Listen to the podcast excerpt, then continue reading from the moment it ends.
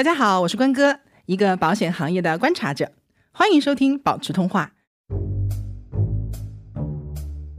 谁说的来着？说人生既要又要还要是不可能的，但你很有可能既没有还没有又没有，好经典。千万不要抱这种心态，就说我都买保险，我用不上是不是又赔了？我跟你讲，千万别，你最好是让他啥也没用上是最好，就平平安安最重要。其实你就这样想，就是花几十块钱求个护身符在身上。对呀，你这拜拜佛都不止这些香火钱。对，但如果你后面真的有什么事情，这个东西其实作用是很大的。对，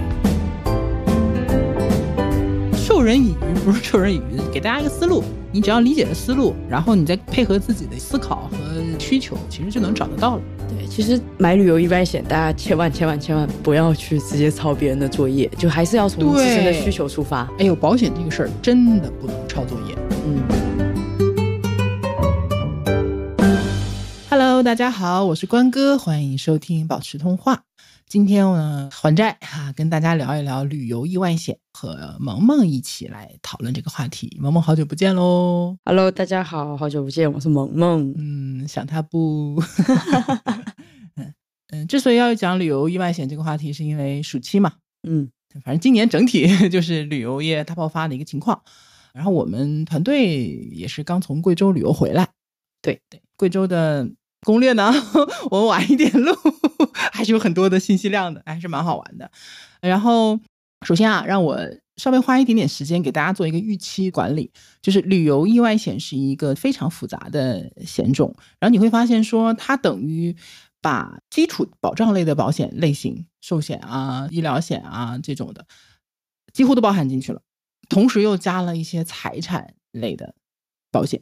所以这一期如果要讲的特别全面的话，那没有三四个小时可能下不来，所以我们今天就是说，先把大的方向做一个科普吧。嗯嗯，首先第一个呢是希望大家听完这一期节目有一个概念，就是我出去旅游之前，我是有必要买一个旅游意外险的，主要目的是能够去补偿一些我们在旅游过程当中出现的一些财务损失。嗯，这是第一个，希望大家有这个意识和概念。第二个呢，就是让大家去了解说旅游意外险大概的一个情况是怎样的。那么我要去买的时候，我大概往哪个方向去买？原则是什么？然后通过一些细节，让大家对这一类保险的认知能够更清晰一点、更具体一点。如果说有更多的问题的话，我们就会在后面的节目当中再找机会再给大家去一一的讨论和探讨。嗯，之前写文章好几年前也写过了。其实还是会有人觉得旅游意外险没有意义。对我在收集问题的过程中，其实很多人就提到了这一点，它有用吗？就是很主观。哎，这事儿其实就是个主观的事儿。嗯，呃，我们觉得有用是因为我们能看到风险。嗯，比如说，因为我自己旅游的时间也很长了。嗯，然后身边的人也旅游的很多嘛，然后你就会发现各种各样的情况。这种旅游的时候身故的我也见过的。嗯嗯，我高中的教导主任，嗯，他女儿在美国留学。他去探望的时候，就在那边出车祸，啊，就意外身故了啊，像类似于这种的。然后我同事去西班牙旅游，在马德里落地第一天，座还没捂热呢，整个包就被人偷了。这种境外旅游还挺常见，对呀，挺多的，对吧？然后呢，像我之前有一个朋友，他去成都玩，嗯，我说你去玩，成都很好玩，很好吃。我说你买个旅游意外险，他说有用吗？我说。那我请你一个好不好？因为我也觉得你，我不想跟你讲那么多，关系都不错。我请你一个旅游意外险好不好？因为可能就是二十来块钱，啊，他就说啊，算算算，我自己买，我自己买。结果呢，一直玩的都挺好的。最后走之前，他和他朋友，他朋友在成都，然后就请他吃饭，两个小姑娘喝啤酒，啤酒瓶子炸了，也不知道为什么，炸了以后就把他的那个脚踝的地方那个肉割下来一块儿。然后包纱布啊什么的，就也不是什么大问题，但是也挺遭罪。好像处理花了五六百块钱，就报销了嘛。一瘸一拐回来问我，是不是你放的我？这是不是你放的我？我还想说，你看这不用上了吗？结果他问我，你是不是你放的我？就这种事情其实经常发生，包括我自己也在旅游的过程当中，比如说拉肚子，嗯，水土不服、上吐下泻这种的，就是各种各样的情况都有。包括什么呢？行李丢了。飞机延误了，对吗？或者是你出去旅游，然后把人家东西，他们说旅游景点不是也有这种情况吗？你把人家东西弄坏了呀，什么的。呃，整体是这样的啊，因为我们出去旅行这件事情，它本身就是一个你到陌生的环境去，而且同时你要乘坐交通工具去一个地理你不熟的地方。如果是到那种戈壁滩，我昨天还看了一个啊，消息，就是无人区的那个事情，搞不好都会有生命危险，对对吗？第二呢，你到别的地方吃东西，嗯水土不服，上吐下泻也常见。嗯然后到国外啊，或者到一些其他地方，这两年我觉得国内好一点。对之前也是很多小偷，嗯很多骗子。嗯总之就是因为旅行这个事情本身就是都不是那种就是日常常规的事情，所以中间出幺蛾子的可能性是会很大的。也就是说，你面临的风险就会很多。对，那么这些风险，我们讲保险，保险风险多了，你就有用保险去对抗这些风险给你带来的财务损失，突击考察，就是财务损失的这个补偿啊。当然，你说我买个意外险，我能不能降低我的发生意外的概率？这个没有什么关系。对我刚才想说，我那天在贵州嗯天心桥那儿，你们不是走前面吗？对，然后我下楼梯的时候差一点就一脚下去，然后后面我发现就是他地上有个塑料袋儿，那天下雨嘛，对我们每个人穿的跟乞丐一样，就那种 塑料雨衣，紫对，黄大去，然后当时我就觉得我的天，还好这一跤没下去，不然分分钟就没了。对我其实走那个路，我也一路很紧张。我咱们包了个车，嗯那个车高速上开有一百公里时速吧，对我我也很紧张。哎，有风险意识的人啊，就就是嗯容易紧张。对，所以说旅游意外险的必要性其实是非常强非常大的啊。嗯、我们还是从基础的开始讲，旅游意外险它到底是个什么东西啊？嗯就顾名思义，旅游意外险它其实有很多的前缀，你会发现嘛？所以它就有很多的限制。嗯首先第一个，你一定是旅行期间，对，你的目的是旅行，你不是，你比如说你和你留学就不一样，嗯或者你说我换个城市生活，这也不一样，或者说我就是在我的城市之内，那肯定也不行。所以你目的本身一定要是旅行，而且是旅行期间发生的事故。在这种前提下，旅行意外险一般来说都是短期的，嗯而且时间上都是可以选的，最短的一天、三天、五天、十天、十五天都有，最长的也差不多也就是一年了。嗯，因为它有一些是单次的，比如说这次我要出去玩七天，我就买一个七天的旅行意外险。但有时候呢，我不确定我是什么样的一个情况，它也有卖一年，一年内你这一年内的旅行它都管，嗯，它是这样子的。然后呢，它保的是什么呢？就是对应的你旅行过程当中出现的一些事故所造成的财务损失，这个是它的最重要的一个作用。所以对应的，你去买的时候，或者你去选择的时候，这个原则是什么呢？就是你觉得我这次出去玩可能会遇到什么样的风险，或者会发生什么样的事故，会导致我有财务损失。那么我希望这个旅游意外险它补偿我哪方面的财务损失？啊，你照这个方向去买就好了。当然，不是说什么 财务损失都能给你管的。我刚想说，这样细想的话，都是财务损失。对，细想都是老多了，但是它一定有自己的保障范围，和其他的保险一样，它有出责的部分，它也有免赔额相应的一些定义规定和包括比如说医院的资质，就是都有，细节非常多。所以大家一定要在买旅游意外险的时候调整好自己的预期，它是保险，它不是跌。对，你懂吗？就是这个概念是不一样的，因为你旅行的种类特别多，所以它的保险种类也分的特别多。比如说从地域上来分，我们有境内的，有境外的，甚至比如说再细一点的呢，它还有什么近郊游的啊，城市周边，旅行意外险，因为它是短期险，嗯所以就是保险公司设计这种产品就更新换代特别快。嗯本身也不太贵啊，我随时停就不卖了啊，都可以的。所以种类特别多，你你就会发现说，我去年买了一个，我今年想买可能就找不着了。嗯哎，你就是你每次都要现找，然后还分你出去玩的类型，像有一些现在比较常见的自驾嗯这种，你可能就要去看一看那种自驾游的旅行意外险。嗯还有一些呢是，呃，比如说呃有喜欢潜水的，或者你去某些地方它有些特色，比如说跳伞呐、嗯还有什么攀岩啊，攀对，就这种如果是高危运动的话，那它的风险性和我们普通出去玩的风险性肯定是不一样的，所以你买的保险也不一样。大多数的普通旅行意外险，它可能就不包含这些高危运动，你就怎么办？你就去找对应的专门做这些高危运动的保障的产品。就是场景很多，任君选择。对对对对对，是这样子的啊，高危啊，还有一些户外呀，反正名字就很多，你自己到时候看，就是功课肯定是要做的。嗯，然后再比如说，还有一些甚至是包含什么呢？比如说游轮啊，我我爸我妈就就是买过这种，比如说从天津出发，嗯啊，去日本玩，当时我就给他们买了专门的游轮险。这个游轮险里面除了一些就是什么意外啊、医疗以外，甚至还包括什么延误，就你到了岸边你上不了岸，就到、啊就是有这种责任的。当时没够，我爸说：“哎呀，延误了怎么着？”我马上去看责任，然后后来也没耽误太长时间，所以也达不到那个理赔标准。嗯嗯，所以就是要根据你旅行的类型去看这些内容。哎反正我也不可能说的特别全哈，就是能说到哪儿说哪儿吧。先给大家讲几个原则，就是第一呢，你尽量的每一次都要看条款以及嗯投保须知，因为你每一次旅行的都不一样。对，对吧？你说你背个包去撒哈拉了，和你比如说去趟上海迪士尼，那肯定不是一个概念，对吧？就每次你都要去根据自己的具体情况去选，然后呢，看条款，看投保须知，而且就算是同一类产品，每个公司的一些规定也是有很多不同的地方。呃，所以第一步你要先理清自己到底需求在哪里啊，尤其是你比较在意的，比如说有些人飞机延误，嗯有些人说，哎，我飞机延误就能赔个几百块钱挺好，有些人不在乎。对，啊，那你就不重点看这个。但你说你就想要个飞机延误险，就想薅个羊毛薅个，羊毛，对，那你就找一找，虽然比较难找啊，现在对。然后第二个原则呢，风险真的很多，保险的条款种类也非常的多。如果说你想要一个说，我就希望这个产品尽善尽美，所有的责任都很全，而且所有的额度都很高，就它同时又便宜，这就很难。这我看那天是谁说的来着？说人生既要又要还要是不可能的，但你很有可能既没有还没有又没有。好经典。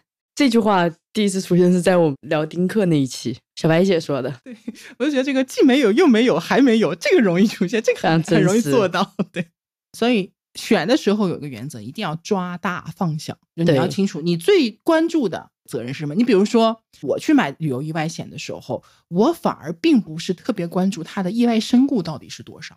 啊，为什么？因为你其他的保险对你得，你这里面又涉及到说旅游意外险，我们一会儿讲个话题。旅游意外险它和其他你的保险它是一个什么样的关系？嗯，啊，我其他的保险非常足，你这旅游意外险的额度是五十万还是一百万？我觉得不是那么重要的时候，我重点我就不看这个了。我个人重点看的就是我其他的东西不包含进来的，比如说紧急救援，嗯，因为旅游意外险对财务的损失影响就是补偿吧，还有一个特点就是它大不到哪里去。对啊，所以我其实重点看的不是财务补偿的部分，而是它到底能对我进行什么实质上的帮助的这部分。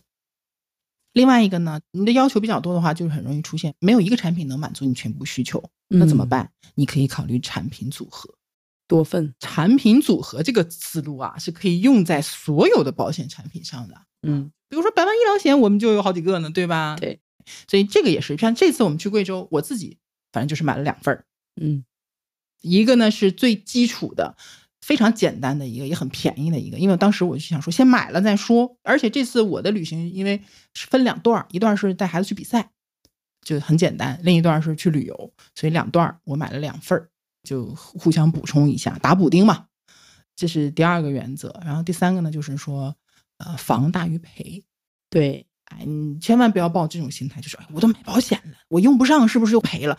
我跟你讲，就别，千万别，你最好是让他啥也没用上是最好，就平平安安最重要。就不要觉得我没有风险，我也得创造点风险。其实你就这样想，就是花几十块钱求个护身符在身上，对呀、你这拜拜佛都不止这些香火钱。对，不但如果你后面真的有什么事情，这个东西其实作用是很大的。对，这里就涉及到保险一个就它本质性的东西，因为很多人会把保险当成赌博。嗯他说啊，你这是跟你保险公司一个对赌协议，不是的，它有原则性的区别。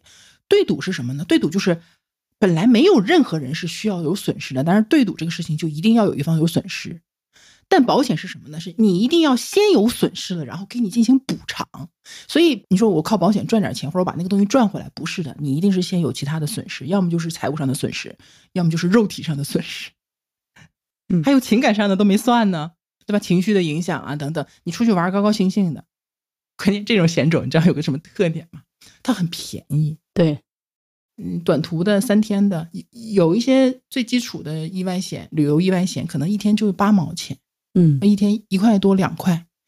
你去国外旅游买一个，可能也就几百块，对吧？撑死了上千。然后它的内容又这么复杂，实话实讲，很少有以此为生的人，他愿意花大量的时间把这个东西给你讲透了。他同时又其实是不赚钱的，所以这个部分我觉得反而是在市场上，呃，大家被讲解的是相对比较少的。嗯啊，所以这一块呢，我们就重点去，我们尽量多讲吧，好吧？好，我们就进入到我们具体的这个部分啊。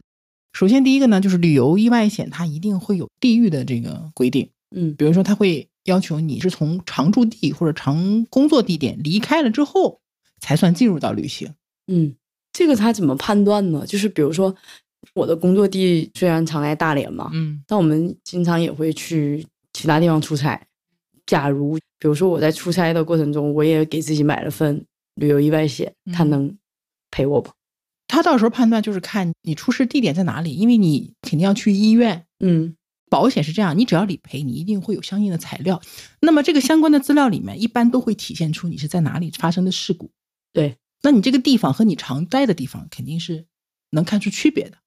哦，比如说，咱俩在大连，嗯我买了个旅游意外险，然后呢去理赔的时候发现我的出事地点是大连市人民广场市中心，对，你就很难解释你到底是对吧？对，所以说其实它涉及到一个范围的问题。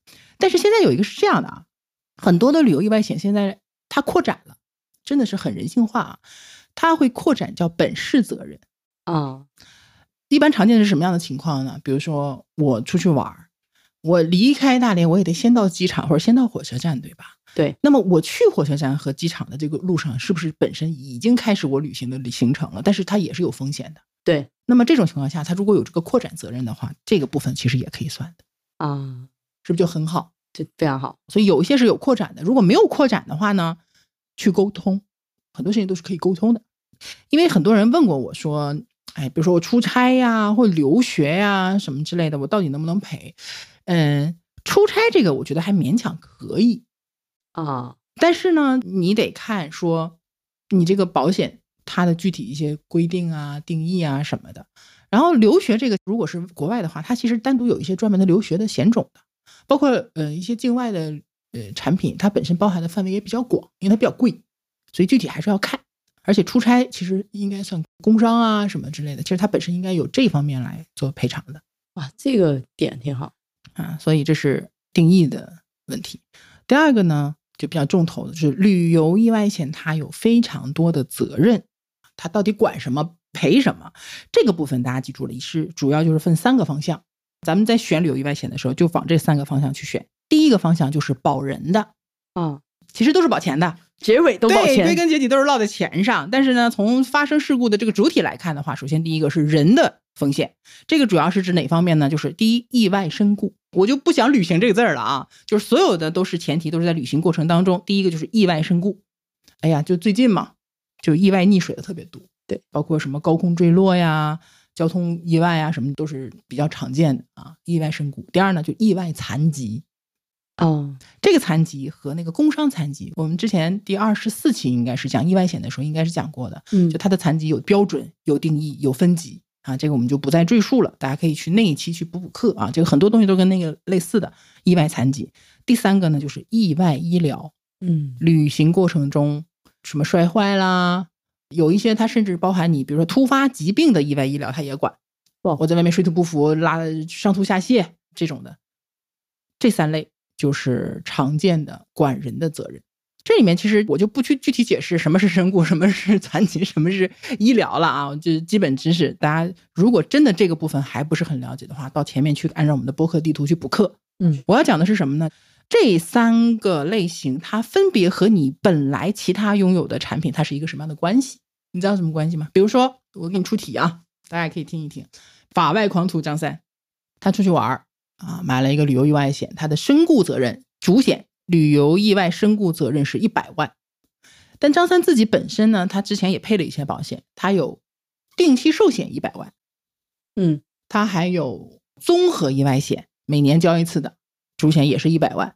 同时呢，他还有一个重疾险，这个重疾险带 难了对吧？好，我没有重疾险吧？我们不要重疾险了，他就是有这两个跟身故相关的责任。那他在旅行过程当中，因为意外，就真的是在旅行过程当中身故了。那这个时候，请问他能够获得多少赔偿？三百万。对一个是旅游意外一百万的身故，一个是平常的综合意外的一百万，一个是定期寿险的一百万，加起来就好了。嗯因为像以生命为标的的这种寿险啊、意外险的这种给付，它第一它是给付原则的，第二呢它是可以叠加的，因为人的生命无价啊，你不能给它定上限啊，小孩的要定上限，成人没有上限，所以这种情况下它是一个叠加的，就是我每一个产品都是可以赔的，不存在说你看这个产品都给你赔了，那个我是不是就不赔了？不是的啊，所以都可以赔的，所以在这种情况下你是可以通过旅游意外险给自己加身价的啊，这是一个身故。但是这里面要注意什么呢？你会发现这三个产品它对身故的原因其实规定是不一样的啊，它的范围是越来越窄的。比如说定期寿，其实生病啊、意外的身故它都是给赔付的嗯啊，它的这个免责条款就很少。然后意外身故只能是未知的、外来的这种原因造成的。那么旅行意外就一定要是在旅行途中的意外造成的，所以你要同时满足这几个条件，你才能三个都赔嗯啊。但是至少它是可以叠加赔付的啊，这是意外身故、意外残疾同理。只不过呢，比如说身故的额度是一百万，那么残疾根据不同的等级，你可能是只赔百分之七十，或者只赔百分之三十，它是这样的一个关系。但是它也是可以和其他的你的残疾的保额是一起叠加赔付的，所以这是呃意外残疾。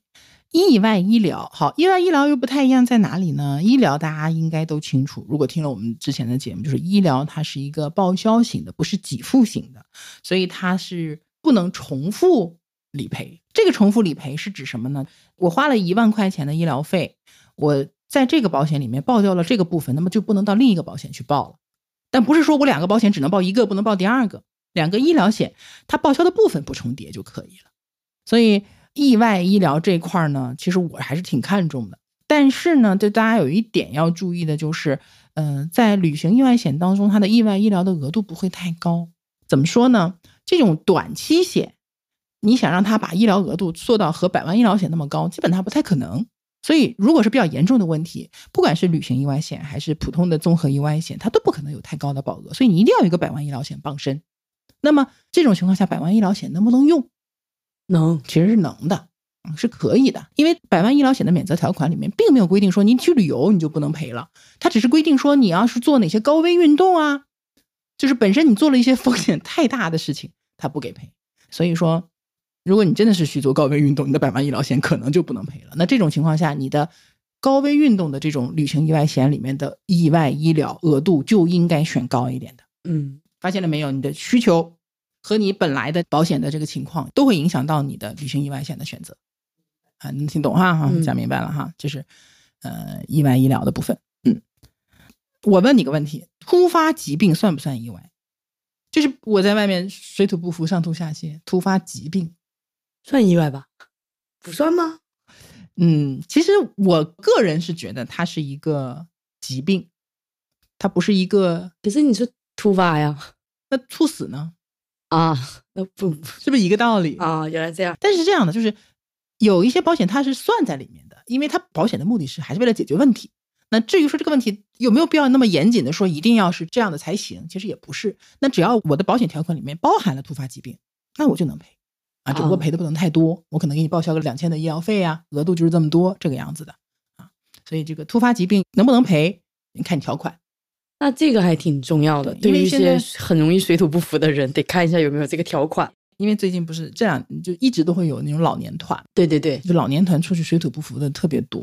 嗯然后本身就有基础病，今天在呼吸不畅，明天心脏病发，就种类太多了啊，不可能一一列举啊，嗯具体看就好。所以其实这种情况下，你就不要太指望旅游意外险当中突发疾病这个责任，而是要把你平常的做足了。对平常的保障做足了。你就算是旅行意外险不能管你，你是不是还有其他的基础类保障管你？对，对吧？旅行意外险更多的是一个去打旅行过程当中补丁的一个东西。嗯好，讲到突发疾病呢，我们就讲猝死责任了。我们讲猝死这个事情，它不是意外，它其实就是一个快速的疾病突发，但是它很快身故了。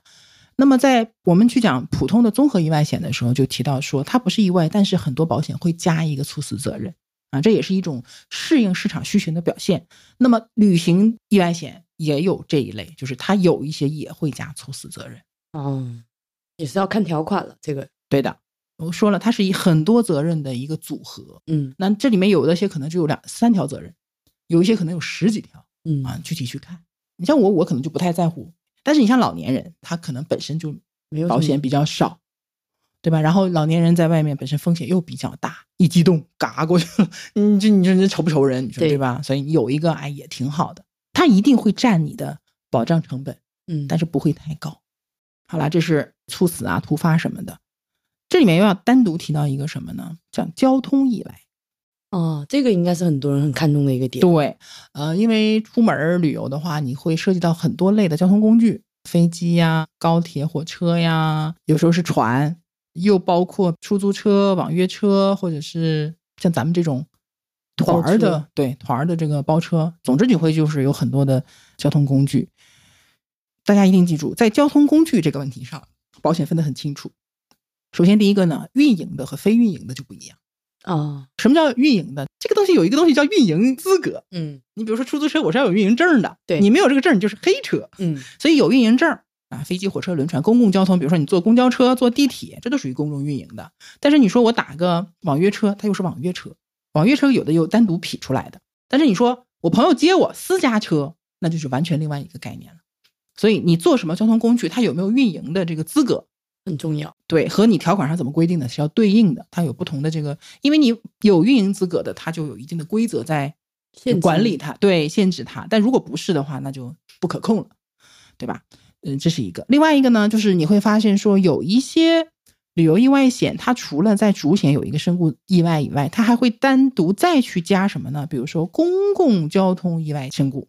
哦，就是它会在前面再加前缀，那 个越分越细，其实是它的前缀越来越多，定语越来越多。嗯也就是说，如果我们是在旅行的过程当中乘坐公共交通工具导致的身故，它会额外在所有其他的身故赔偿上再去加一部分。比如说，有一些产品它就会说，公共意外交通身故责任五十万或者二十万，哦，原来就是这一条就定义到这个对对。因为它不同的责任之间其实它也是一个累加的关系。比如说，我主险是旅行身故意外一百万，嗯后面可能还有一个责任叫做公共交通意外身故，是比如说二十万。如果我是溺水了，嗯，那就只能赔我那一百万，嗯我这个公共交通的就用用不上。对，但如果是公共交通身故了，那那一百万要赔，这二十万也要赔。明白。哎，所以这个其实也是呃，它是一个叠加的关系。而且有的时候公共交通意外，它还分得特别细，它把飞机、火车、轮船给劈出来了。分开了，因为是他们每一个交通工具的这个失事率是不太一样的。比如说飞机就特别低，对，所以它的那个杠杆就会特别高。比如说我飞机可以给你做到两百万，但是呢，同样一个产品里面，我的火车、轮船我可能只给你做到一百万，明白。就会挺多。但是如果是比如说网约车，就可能只给你做到三十万。嗯你会发现说，你用同样的价钱，你的保额买的越高，就说明这个事儿的风险相对是从数据上来讲是越低的嗯啊。但是对我们个人来讲，那个数据没有意义，那个概率没有意义。对我们来说，要么是零，要么百分之百，对吧？嗯，啊，所以这个是交通以外的部分单独讲一下。然后这里面呢，再给大家几个提示啊，就是每一个部分其实都会有这个提示。呃，因为每一个责任你去报销的时候，都要有相应的资料。嗯这个资料呢就五花八门了。简单的我们比较熟悉的上医院啊什么的，这个叫什么？呃，门诊病历，对吧？有这个发票单，有这个缴费清单清单，对啊，这个是大家比较好理解的。但如果涉及到比如说我们财务什么的，有可能涉及到公安局啊，涉及到就是一些机场啊等等一些部门的，大家一定要有这个概念，就是我买了保险，那么中间我所有的这些资料，你一定要做一个很好的保存，嗯千万不要哎要用的时候这个东西就找找不到了找不到了啊！对，所以还是这个是习惯问题，因为你如果比如说发票丢了，这保险公司想赔你，他也很为难。明白。所以就是在这块上，宁愿做多不要做少。对我特别喜欢有一个就是那种放发票的那种夹子，嗯那种磨砂的、塑料的，所有东西，我我出门的时候就塞会对，就你你不用分类，你就往里塞。嗯，全塞进去，拿个大信封也行，对吧？对就全塞进去，回来再整理呗。然后这里面比较常见的一个问题啊，就首先第一个呢，大家知道医疗都会有医院资质的要求对，啊，一般都是二甲、二甲以上这种医院，公立医院，对吧？但是你出去玩，你不一定能 想找到什么样的医院就想找到什么医院，对吧？尤其是你如果是那种去到一些不那么发达的对，就地方，比如我们在苗寨，它就是一个县城的卫生院，对吧？你找不到二级嘛，对吧？对，那这种情况下呢，有人就说那怎么办？我又不能说我就不治了，我就非得跑到 健康第一，对吧？治疗永远是第一步的。那这种情况下是呃，理赔它是这样的一个原则：如果是在当时的一个紧急情况下能证明嗯啊，其实这个也不是说他大多数情况下不会揪着这个问题跟你较劲的。嗯啊，这个大家也不要有这种猜疑链或者说阴谋论的这个想法。紧急情况下，你真的是到了一个没有不够资质的地方去治疗，协商的前提下是有可能给你赔的。这个事情我不给你打保票，嗯，在协商的前提下啊，对，就条款不可能给你让步，嗯不赔这个事情本身符合条款，但是呢，就是从人性化，就是你懂吗？规则是死的，在这种前提下，至少你要提供一些东西，然后只要是对方能觉得说这个东西够证明了，我就可以帮你去协调去赔，然后能不能赔和到底能赔多少，这个没有人能给你做任何保证，我只是告诉大家说这个是可以协调、可以协商的，建议大家也是好好的去，不管你是跟保险公司直接沟通，还是说有像小马理赔这种协赔的地方去帮你，那是最好的。去沟通、去协商，耐心的去琢磨这个事儿。当然，你说看多少钱儿，对吧？几百块钱你值不值得？反正也是看你自己的事儿。对啊，这是一个医院资质，所以这个地方就是要请大家记住什么呢？就是一定要及时报案，妥善的去沟通。很多事情都是靠沟通沟通出来的啊嗯，，对吧？因为确实你一上来就，激闹的，嗯，对，有时候因为大家是很难直接能面对负责给不给你赔的那个人的一个关系的，往往你能面对的都是说帮你去沟通和协调的人。嗯，但如果你把 这个你的怒火、你的情绪去给到这个人的话，其实也就不太对路，嗯对吧？嗯，这边其实也是帮李培老师去呼吁吧，就是嗯大家多关爱一下李培老师，他们其实是站在我们这一边的。对，这是一个啊，医院资质。然后我看有人在问那个报销的顺序，说我有好几个医疗险啊，我先报哪一个？这个其实也要具体情况具体看。我是建议呢，你报案之后让理赔的老师去帮你做判断和建议。但有一个原则是什么呢？就是你先报那个报销范围比较窄的，比如说你两个产品两个责任，一个只能报销社保内的，另外一个可以社保内外都报，你就先报那只报社保内的。因为如果说你先报了那个都能报的，你后报那个窄的，他就会认为说你是不是好报的都报了，剩下的他不能报的都给到另一个公司了。哦，就他有这么一个可能性啊，先报报销范围窄的，然后呢，哪个免赔额低也可以先报。行，好，这是第二个啊，注意事项。第三个呢，也是很多人问的，说那我报好几家，我发票只有一张怎么办？对吧？我资料只有一份怎么办？其实这个都不是问题，就是你先报第一家，你只要跟他要，你说这个东西我还要，我还有第二家要报，他会把你的发票给你一个盖章的分割单，这个东西其他保险公司是认的。嗯所有其他的资料，他也是可能他原件就不给你了，他可能给你个复印件，但是加盖章，这个其他的也是认的。明白，也是认的，所以大家不用担心，你只要能确定告诉他我还要再报，你跟他要就行了嗯啊。他有时候都会主动问你的啊，这个是呃意外医疗的时候呃可能常见的一些资料的一些问题，也还好，对吧？对，就是我其实能够感受到大家对于报销过程或者说对挑选保险过程当中的一些心理上的阻碍，啊但其实你真的是了解了之后，你就会发现还好。嗯好，这是常见的意外身故、意外残疾和意外医疗。那么还会有一些跟人身相关的小的一些责任啊，不一定每个都有，但是可能比如说住院津贴，哦，住院不仅给你报销，每天可能给你补偿个百八十块钱儿、三五十块钱儿的，这个有则更好。对啊，这个主要是跟你的这个财务认知相关的，还有一些更细的传染病住院津贴。哇，这就更细了吧？嗯哎，但当然，对传染病是什么传染病，它也会有详细的规定，什么几类啊，还是几级啊，等等的这种的。啊，这个主要是因为你到了一些陌生的地方，真的可能会，对，尤其是不太卫生的地方，对吧？包括跟疫情有关系，对啊，这是一种。嗯、还有一些小的，比如说救护车的津贴，啊，这个我有看到过，哎，对我在外地出什么事儿，赶紧叫救护车，好像也挺贵，嗯，我也没叫过啊，不知道多少钱。我之前叫过一次五百，五百是吧？它嗯有一些可能就几百，但是有我我看也有两千的这种额度什么嗯之类的，对，哎这也可以用。呃，甚至有什么呢？有慰问津贴，嗯你在外地住院，你旅游的时候住院，然后你的家人可能需要过来照顾你什么之类的，他嗯可能给你报销个什么路费啊、酒店啊什么的，他也有额度啊，这是一种。甚至还有绑架津贴。这这是啥？就 不小心被绑架了。对，因为这得去多危险的国家？就总归有嘛，嗯总归是有的嘛。所以就这种小的，就是概率不大，但是你知道有些时候。就人嘛，你看到这个产品有十八个责任，那个产品只有十五个责任，我就会这价钱可能差不多，哎，那我就买这个吧，多了也挺好，对吧？嗯，对，这就是一些常见的责任，哎，五花八门啊，我就不全部列举了。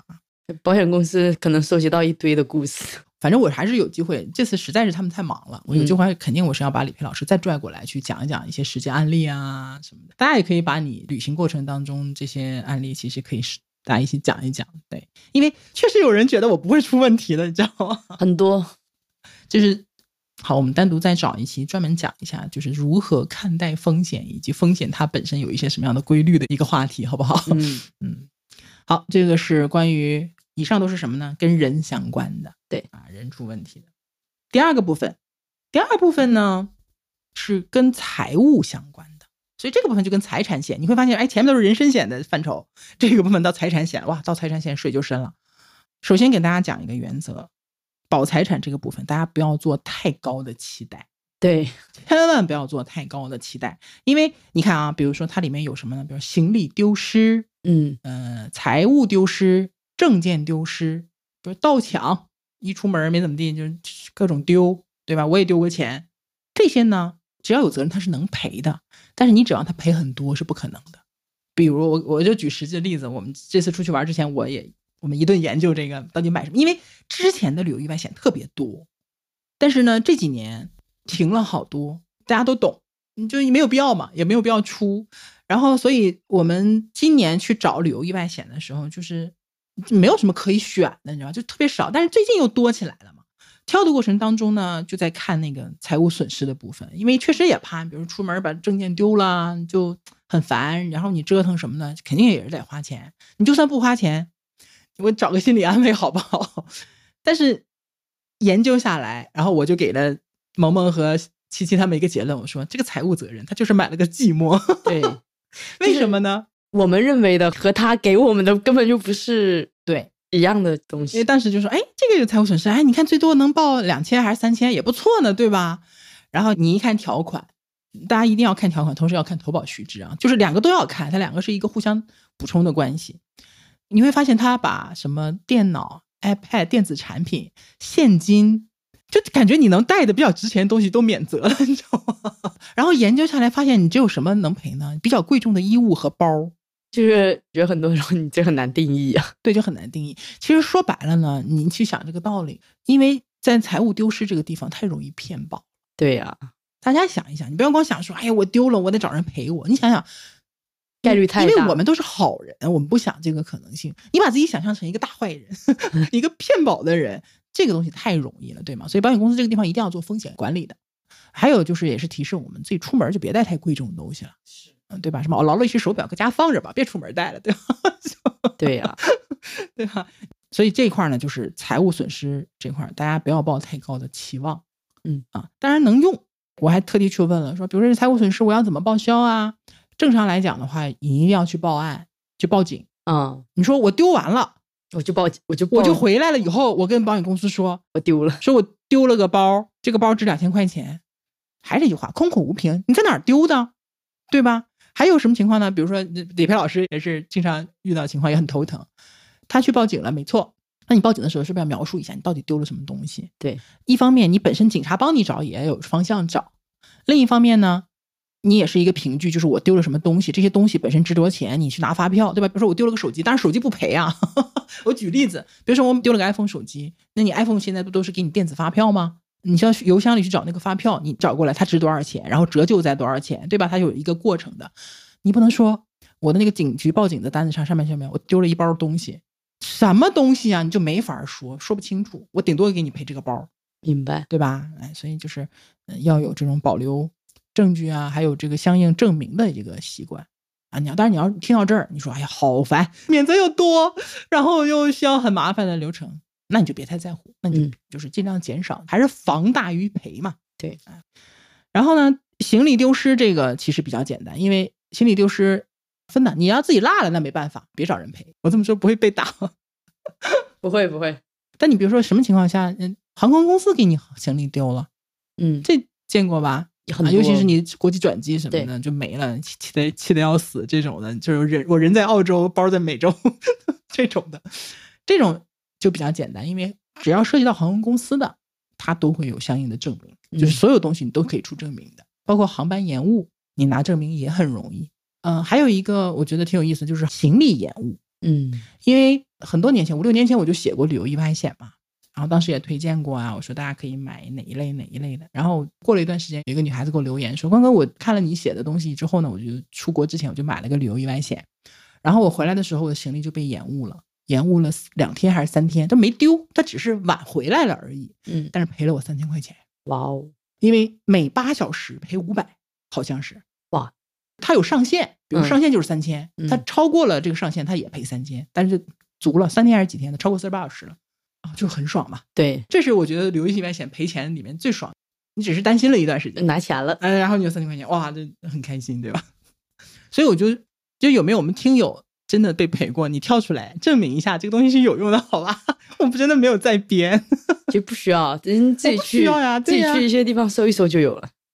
包括我之前，我一二年应该是去三亚，我们当时单位组织去三亚，然后哎，大连去哪里都很麻烦，这到三亚还要到上海先转个机，那天就延误了五个小时，那五个小时所有人在机场就好崩溃啊！我跟你讲，偌大一个保险公司那么多人，只有我一个人买了航班延误险，只有我一个人特别兴奋，到三个小时的时候，我的眼睛已经锃亮了，你知道吗？就钱来，我想说，一定要靠到四个小时。果不其然，最后到五个小时，这应该是十点飞，就他到下午三点才飞。然后一说延误到十五点，我咵一个蹦高，我就跑到那个机场服务台，我说：“快给我开个延误证明，这个告诉我们一件什么事儿，你知道吗？就是你 行为会改变你的认知。对，还有一个就是保财产的所有东西，我们都需要有一个第三方证明，记得对，”然后就给我开了个证明，非常容易，赔了我两百块钱。二零一二年的两百块钱也还好吧，对对吧？这两百块干嘛呢？反正我去三亚买水果也就花了两百块钱，就是连吃带拿回来，因为很便宜。嗯，哇，就感觉特别好。他没有让我生活变什么有什么变化，但是感觉特赚到了，赚到了，我真觉得我当时才买那个才花了十几二十块钱，充分的说明一件事情，就是保险公司自己的人也喜欢薅羊毛。这心态真的是嗯，对。哎，航班延误啊，行李延误啊什么的，哈，这就是跑财产的嘛，都一样的道理，什么证件丢失都一样，我就不细讲，大家自己去看看那个投保须知和条款就好了。然后这里面其实还有一个要做，呃，也要单独拿出来讲的，叫第三者责任。啊，这个就其实也不光适合家里有孩子的，谁说成年人就不犯错呢？嗯第三者责任，我们之前也提到过的，就是你作为一个过错方，造成了第三方的人身或者是财产的损失，正常你是需要赔偿的。如果你有了这样的一个保障责任，保险公司会替你来进行赔偿。当然，赔偿多少和赔偿的原因啊，你说你违法乱纪，你把人弄伤了，那开玩笑，你不单不给你赔，你是要接受法律的惩罚的，对吗？但是你说我不小心把人家东西损坏啦、碰掉啦、给人弄丢了什么的，这个是还是可以赔，但是赔的东西的范围它一定也很有限，啊，也很有限。这个呢也是就是锦上添花，啊，有比没有强，但能不能用到不一定，啊，嗯不一定。第三者责任，但有时候其实有一个还是很重要，比如说谁最愿意买这个责任险？我们上一期提到过，旅行社啊，对对对，我们这次也是找了个旅行社嘛，然后嗯他们就买了。但是你会发现，哎，有人就会问这个问题了，说我出去旅游是抱团的，旅行社已经给我买意外险了，我自己还要不要买？我就告诉你一定要买。对，这个问题我一点都不打嗝儿，就是一定要买，因为旅行社给你买的保险，它不会是太好的保险，额度也不会太高。你比如说这次旅行社买的险种，你就会发现说，他给我们每个人只买了十万额度的旅游意外险，就是意外才十万，他其他的责任他能好到哪儿去，对吗？但是他自己有五百万的责任险。保护自己，保护的对，就透透的。如果说我们在这个参团的这个过程当中出了什么问题，旅行社要赔，对吗？他的额度是五百万，那 聪明，啊所以你不能指望旅行社给你买的那个东西。当然有没有用？我们之前有一期是讲滑雪受伤的那个事情，嗯那，个理赔，他的理赔就是好几个产品，滑雪场本身它带意外险，对就赔了一部分，但是够不够呢？不够，哎，所以自己也要买意外险，同时还得有百万医疗险，所以保护财产呢就是这样的一个情况啊。呃，特点呢就是它是保额一定是有限的，它的保障范围也一定是有限制的。嗯反复强调这个概念，就是要调整大家的预期。第二个就是要有材料证明。嗯好，第二部分也讲完了。第三个部分也是我个人其实挺关注的一个部分，叫做紧急救援服务。啊，这个是很多人最近很关切的一个地方。嗯、紧急救援服务吧，它其实说它不是赔你钱，它是给你办事儿。对，我们如果是正常的在居住地，我们有个什么意外呀、或者生病什么的，至少你是可以动用你身边的资源。嗯你也知道上哪儿去找，或者身边也有亲人，对吧？但是往往就是你在人生地不熟，在旅游的过程当中，如果出现了问题，而且你又离家特别远，你这个时候你是没有资源可以动用的。所以，紧急救援啊这些服务类的内容，实际上就是去帮你去处理这些问题的。相当于它是一个资源。对出人，然后比如说交通工具啊，出方案。因为这个需求其实哎很多种呢，就是我觉得大家其实可以去多了解了解啊。其实，在国际上，呃，最早这个东西是从哪儿来的呢？是因为是有很多合资的保险公司，嗯因为嗯这个东西在境外它相对来说比较成熟一点，救援啊什么的。因为老外嘛，你也知道为什么老外人少，一直在作死的路上，所以他们这方面的东西会比较成熟一点。然后它保险公司很多就会作为它的一个附加服务，它有点像我们比如说啊、买了重疾以后，它会有什么绿通服务啊，包括我们之前聊的高端医疗的一些钱不是事儿，关键是资源，嗯它也是一样的道理啊。那么最开始就是中外合资的保险公司在这个地方会有比较多的东西带进来，然后它提供给一些相对高端一点的客户。嗯然后现在呢也是越来越普及化了。首先我先说一下什么是紧急救援啊，它在内容上实际上是分两大类的，一个叫旅行救援，一个叫医疗救援。哦，你看它还是不一样的。旅行救援怎么说呢？一般就是国内用的比较多，然后医疗救援呢又分什么呢？国内医疗救援和国际医疗救援。看你的需求。对，就是你发生了一些突发事件，就可以获得专业机构的一些帮助。哇，这些专业机构，如果大家有兴趣，可以自己去查查，什么 SOS 啊什么的，都很神奇。嗯然后我找了一个我有一张保单的保险公司，它是一个中外合资的一个公司，这一部分做的相对时间比较长啊，我可以拉一下它医疗救援的一个说明啊，大家可以听一下啊。国际医疗救援的服务内容是什么呢？第一是电话医疗咨询。境外旅行的时候呢，你身体不适或者有什么紧急情况，你都不知道当地有什么医院，嗯对吧？你这个时候可以先打救援中心的电话，嗯，你跟他描述，就像咱们的那个电话医生一样，但这个是更紧急一些的啊。第二个，他可以给你推荐当地医疗机构，你可以上哪儿去治病，嗯，或者说你的问题哪个医院更适合，这是第二个。第三个呢，他甚至可能会协助或者安排你去住院，就说白了，就有个人去帮你，有一个像秘书啊或者助理这样的一个情况。第四，在境外可能会给你提供医疗翻译服务，啊，这个好。这很重要，对吧？当然，我说的这个比较高端，一般国际上有，境内就不需要翻译了嘛，对对吧？医医疗翻译服务，你包括像我们比较熟知的什么 MSH 啊、BUPA 呀、我们高端医疗那一期，如果你听那些名字的话，因为很多高端医疗是那种境内境外它都管的嘛，那么境外它有时候也会提供这种服务的，这是第四个翻译。第五个呢，住院期间医疗费用的一个担保或者是垫付，甚至会追踪你在住院期间的一个情况。哇，这个好。每一个都很实用，你发现没有？哎，每一个都是真正你有这个需求啊。然后第六个就是递送必须的药物和医疗用品。还带这个哎，我给你讲一个案例，就是这是国内的案例啊，有人在某一个山上旅游嘛，被毒蛇咬，啊，血清对，紧急运送血清，这都他们都能做到能，做到，能做到。厉害。嗯，为什么不能做呢？这是可以做到的。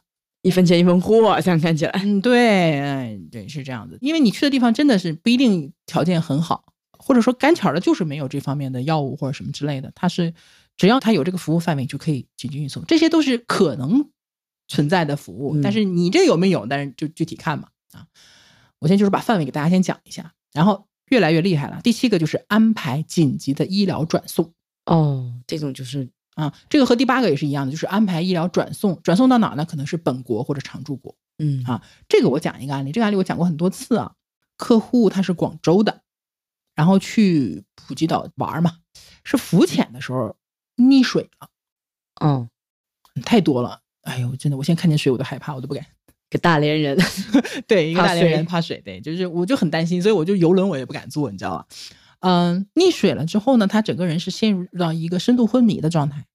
嗯但是普吉岛当地的医疗条件非常之有限，在当地就是那么就先维生，就维持着一个生存的状态，然后就跟家里人联系嘛，因为他本身是银行的客户，他也是银行的合作的保险公司的这个客户啊。家里人就做一个决定什么呢？就是我们希望他能回到广州来，第一治疗，广州治疗还是比较好的。第二呢，就算是救不过来了，我也希望他是在家里面，他不是在异国他乡不在的，对吧？这都很合理。然后他就享有这方面的服务嘛。但是有一个问题啊，就是这种深度昏迷的病人，或者说是比较严重的病人，他的这种转送是非常专业的东西，你不是说抬起来就走了。当时就是说要给他专门安排专业的医疗救援飞机，配备专业的医疗救援小队，就所有这些人都是经过专业的培训的。然后呢，他们的服务是床对床，从普吉岛的那个病床就开始接手，一直到广州某医院的这个病床是这么一个过程。而且他们运送的这个航线也要去批，不是说跟那个普通的客机的航线。就一样的，它也是要单独去批的。就这一趟下来的成本，很多年前了，十几年前，就是在好几十万。这个费用是保险公司他们那边出的。这是当时的一个案例，安排医疗转运回本国或者是常住国。嗯，就说白了，紧急救援服务的这些机构，他们能做的事情其实还是非常专业和厉害的。但是呢，他们不是说咱们随随便便就能联系到的。嗯，一般都是以他们作为供应商来提供这样的一个服务。这是转送，还有一个是类似的，就是安排遗体运送。嗯，很多就没办法，就当地火化，带个小盒回去。但有一些可能就是习俗啊什么的，就遗体的运送，包括紧急口讯传递啊什么的，对吧？这一溜听下来，是不是觉得，首先第一个呢，就是他能做的事情很多，而且是真正的满足你的一个需求。第二个呢，真正比较严重的紧急的情况下，它还是比较靠谱，对，好用的。当然，这种是比较高端一点的，国际上的这种紧急，就是这种医疗。但现在国内很多也都有了，甚至也不是很贵。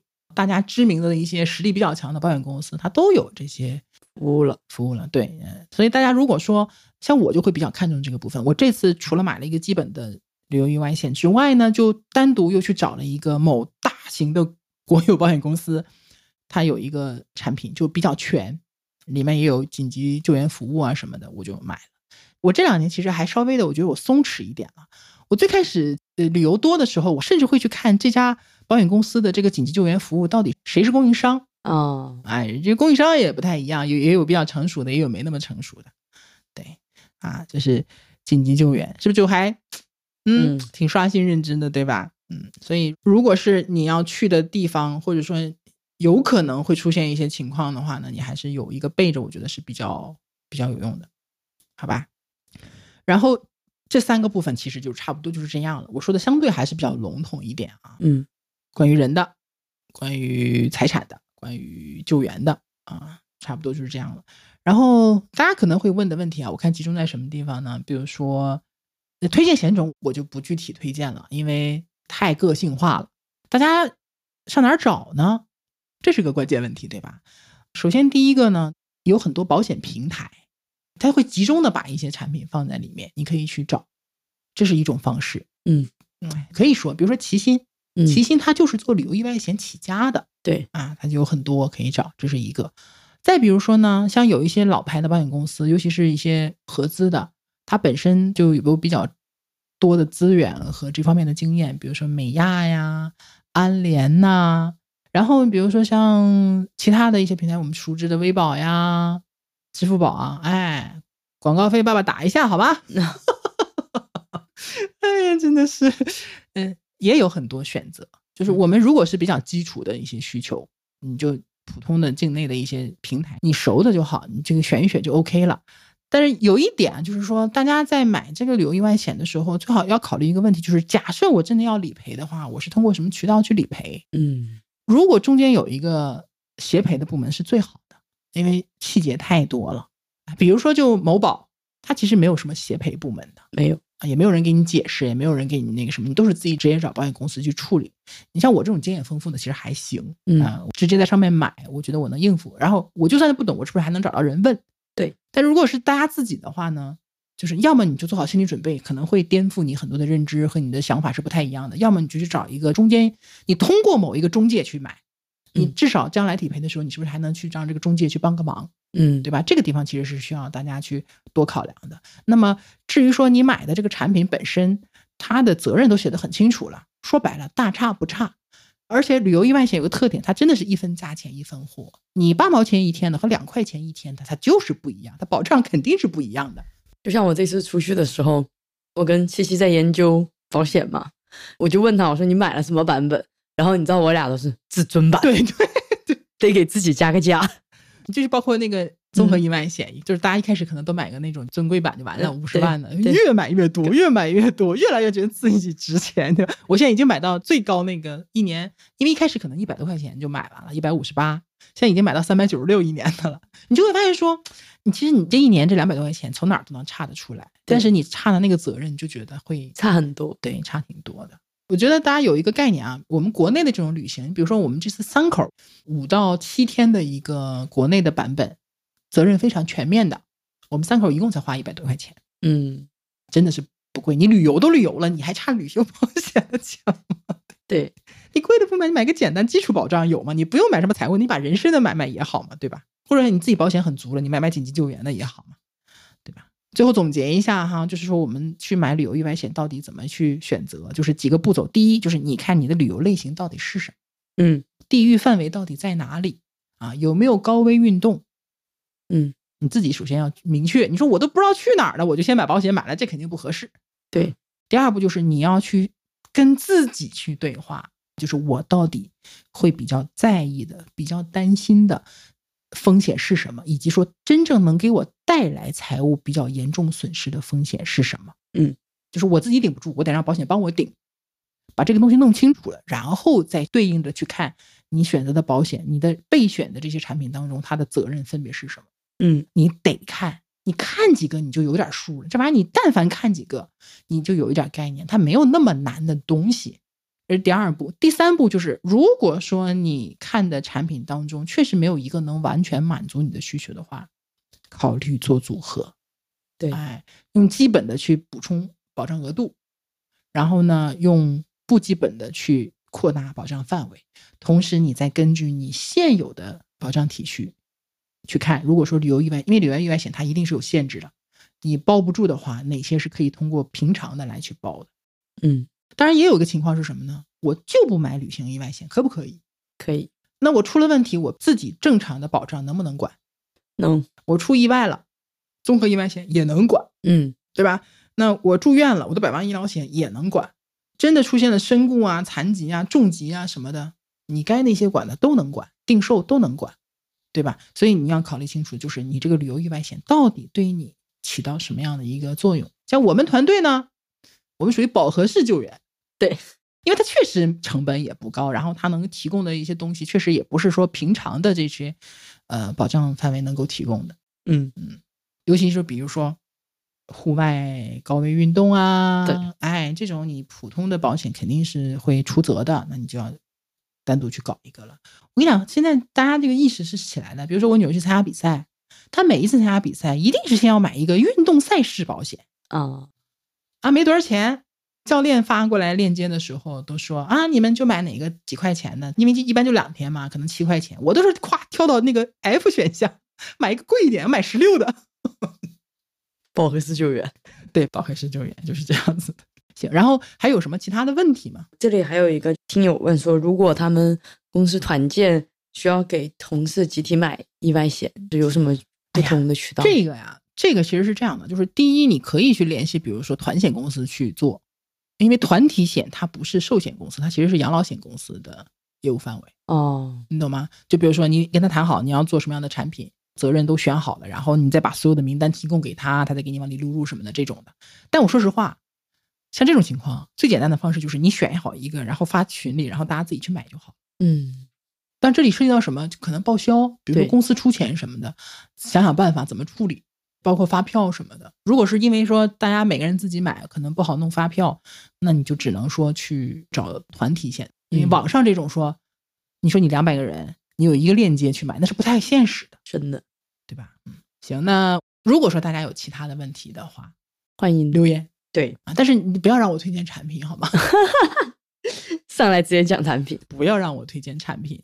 推荐产品是一个非常个性化的，需要一对一做很多交流的那种。留言它不是一个很好的方式，授人以鱼不是授人以渔的这个，给大家一个思路，你只要理解了思路，然后你再配合自己的思考和需求，其实就能找得到了。对，其实这一整期听下来，我就有一个特别大的感触：买旅游意外险，大家千万千万千万不要去直接抄别人的作业，就还是要从自身的需求出发。哎呦，保险这个事儿真的不能抄作业。嗯啊，就是一抄容易抄错，因为题不一样，你知道吧？每个人都不太一样，题是不一样的。嗯，哎呀，其实我我这在这翻这个支付宝上的很多，你看有出行意外，还有运动意外。嗯啊，这个运动意外还不一定是旅游的。你看有旅行保险啊，分境内的、境外的。哎，我这快支付宝给我打钱吧，支付宝不会理我的。嗯，你看我我就举例子啊，它分境内和境外，境内又分什么呢？什么自驾游啊，嗯，专门的航班延误啊，航空意外险呐。你看这个一千万航空意外险，哇，一年可能也就百八十块钱都有可能，很多啊。你看还有西北地区及高原旅行险，很细，分的非常的细。嗯，全球通啊，然后港澳旅游啊，很多的，还有沿海城市及海岛，就特别的细。